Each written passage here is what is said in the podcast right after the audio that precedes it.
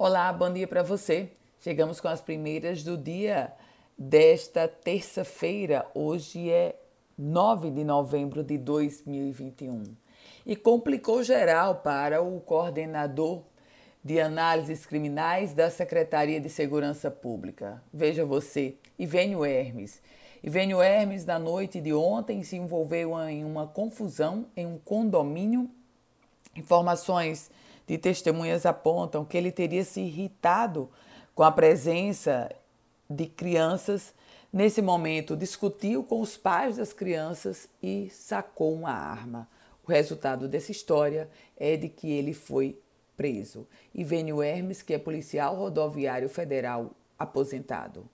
Informações sobre o caso daquele paciente José William da Rocha, que foi, teve o atendimento negado no Hospital Valfredo Gugel e terminou falecendo, vítima de infarto.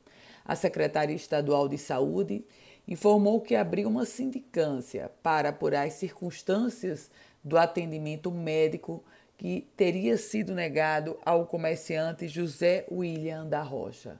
Já a governadora Fátima Bezerra, nas redes sociais, ela classificou de inadmissível o que aconteceu com José William.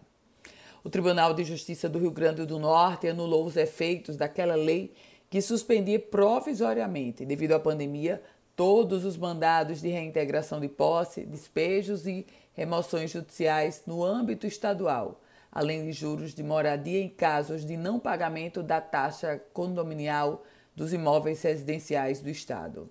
Portanto, está anulada essa lei que estaria suspendendo os despejos. Comprovante de vacinação exigido. A Procuradoria da República no Rio Grande do Norte passou a exigir o comprovante de vacinação contra a Covid-19 para quem entrar nos prédios do Ministério Público Federal no Estado. Detran, o Departamento Estadual de Trânsito, está leiloando. Isso vai acontecer quinta-feira, 198 lotes de veículos apreendidos no estado, incluindo carros, motos e sucatas. O leilão será virtual, vai começar às 10 horas e todas as informações você encontra no site da Lance Certo. Reta Tabajara mais uma vez adiada.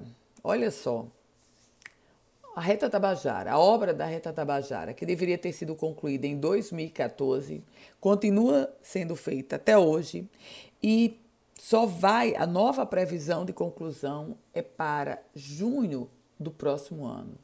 A Reta Tabajara, a duplicação da Reta Tabajara, que terá um custo final de 349 milhões de reais. Mas não é só isso. Essa obra ela vai precisar de outras anexas e aí não há prazo. A reta Tabajara, por ali, o fluxo diário passam 13 mil veículos, de um total de 70 mil que trafegam na BR-304. Portanto, a reta Tabajara e sobre a questão dos serviços da reta Tabajara, 46% deles é, já foram executados. Ainda tem muita estrada por ali, literalmente.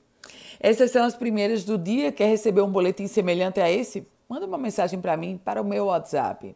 987 16 8787. Ana Ruth Dantas, com as primeiras do dia. Um ótimo dia para você.